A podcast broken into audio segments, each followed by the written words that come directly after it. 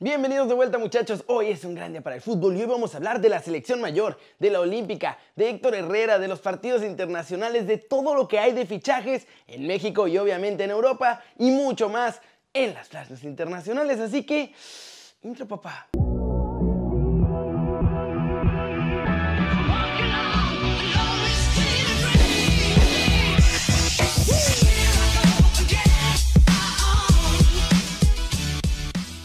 Arranquemos con la nota One Fútbol del día. Jimmy dice que no puede esperar a que nadie entre en ritmo y si no están bien sus chavos para Tokio, no los va a llevar. Y además, pues parece que Edson finalmente no va. Sí, obviamente uno, ¿cómo estás, Edgar? Eh, uno trata de tener su mapa eh, lo más concreto y definido posible, pero pues esto cambia, es fútbol. Y, lo he comentado, creo que en una selección el momento que se vive presente es muy, muy importante. No podemos esperar que un jugador eh, eh, recupere algún nivel, eh, porque pues, nosotros empezamos a competir inmediatamente. Entonces, sí tenemos en, mente, como bien lo dijo Gerardo Martino, eh, un mapa de jugadores o una prelista que, bueno, si todo sale como, como, como tendría que salir o como esperamos que salga, pues sería muy factible que esos jugadores estén dentro, pero pero bueno, hoy hemos visto, como repito, a jugadores que no tuvieron eh, la posibilidad de estar en, el preolímpico y que a mí me sorprendieron para bien. Hola, eh, Salvador. Eh, sí, en este último tema, el que habla directamente es Gerardo Torrado. Él me mantiene informado. Sí, parece que está ahí un poco complicada la situación. Obviamente, estos equipos tienen mucha participación durante el año futbolístico, tienen muchos partidos. es un jugador muy importante para su club. Entonces, digo, está, está ahí, está, está, estaría un poco complicado que él pudiera estar con nosotros, pero bueno, no perdemos la esperanza, la ilusión de que, de que al final el, eh, el club pueda ceder, el entrenador pueda, pueda este, también ayudar a que, a que, él, a que él esté con, con nosotros. Es, está ahí, ¿no? Está, este, no, no, es seguro, digamos, eh, lo de Edson. ¿Cómo la ven? No sé ustedes, pero este mensaje me sonó como que iba para JJ Macías, que nomás no anda bien y podría quedarse fuera de Tokio 2020. Para saber todo de la selección olímpica, recuerden bajar la app de OneFootball, es gratis y el link de descarga está aquí abajo. Siguiente muchachos, noticia. Tata Martino dice que le faltan al respeto a Pulido y a Henry porque andamos pidiendo que vea a otros delanteros. Bueno, a mí la verdad que las preguntas no, nunca me molestan, ninguna pregunta ni de ningún índole.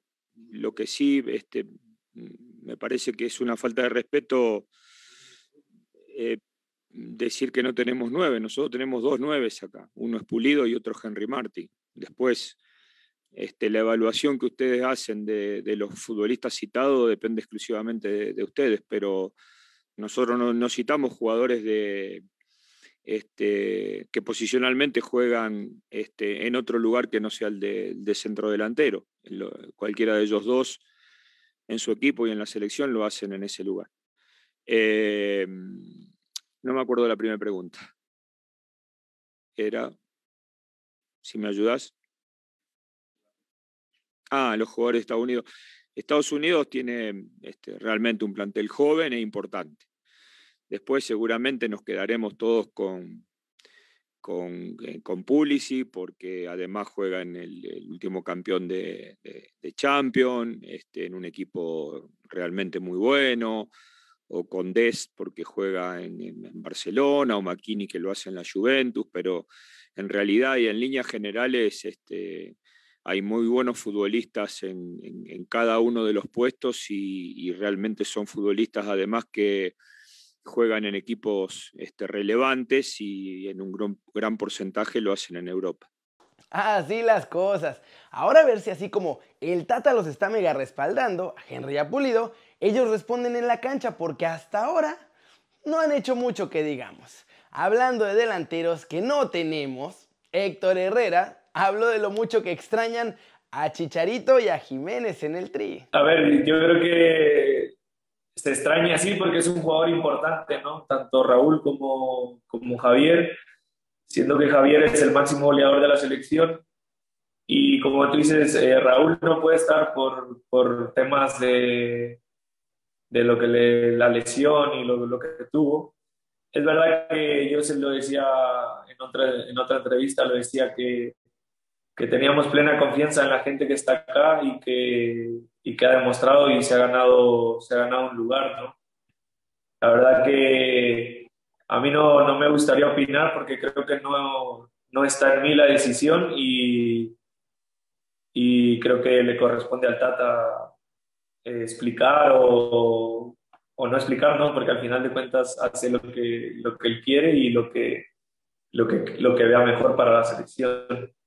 Pero yo creo que hay, hay que estar tranquilos y, y, y dar confianza y, y, dar ánimos a la, a la gente que, está, que estamos acá para, para que podamos hacer un gran papel, ¿no? tanto en la final como lo que se viene después, que es la Copa Oro.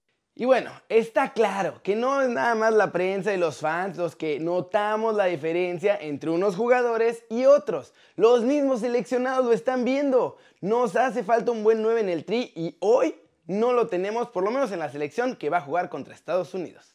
Y vámonos muchachos, vámonos con todos los fichajes confirmados oficiales y el humito que sale de la estufa de la Liga MX.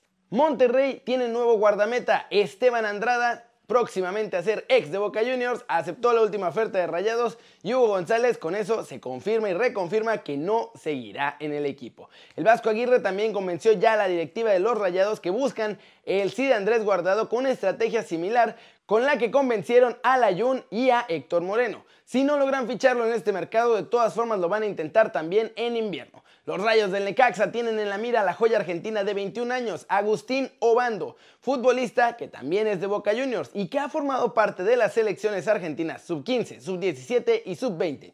Nico Sánchez es el primer refuerzo del Querétaro de cara a la apertura 2021. El mismo club lo reveló en sus redes sociales con un código QR muy chistoso.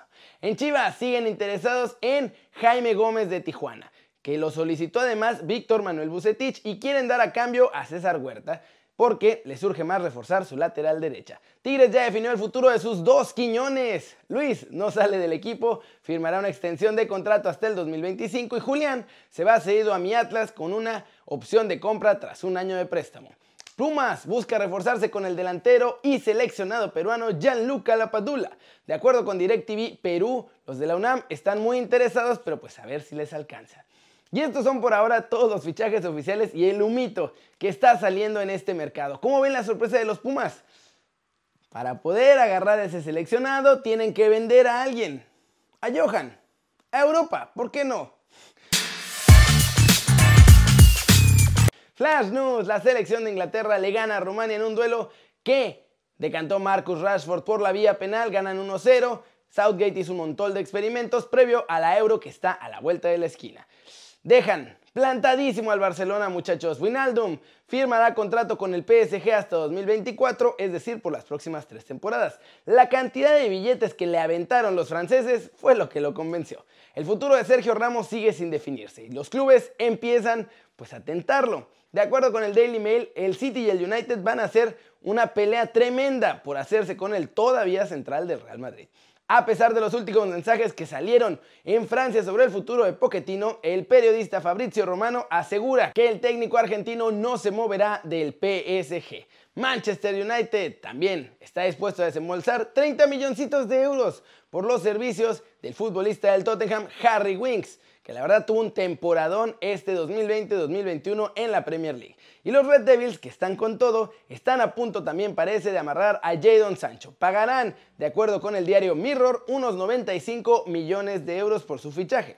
Después de que las negociaciones entre Antonio Conte y el Tottenham pues ahora sí que se cayeron por todo lo que pedía el italiano, Daniel Levy, dueño de los Spurs, ha cambiado de rumbo y dice que hará todo lo que esté en su poder para convencer a su nuevo favorito, Eric Tenag, técnico del Ajax. ¿Cómo la ven? Eso es todo por hoy, muchachos. Eso de que Eric Tenak se vaya al Tottenham no suena nada mal porque además yo solo quiero recordarles que el Tottenham también estuvo a punto de fichar a Edson Álvarez hace un añito. Entonces por ahí puede haber algo. Pero por ahora es todo. Muchas gracias por ver el video. Denle like si les gustó. Métanle el zambombazo duro a la manita para arriba si así lo desean. Suscríbanse al canal si no lo han hecho. ¿Qué están esperando? Este va a ser su nuevo canal favorito en YouTube. Denle click a la campanita para que hagan marca personal a los videos que salen cada día. Ustedes ya se la sándwich, yo soy Kerry y siempre me da mucho gusto ver sus caras sonrientes, sanas y bien informadas. Y ahora sí, de verdad, se los juro, mañana nos vemos desde la redacción 11 de la mañana de México con Dani. Chau, chau.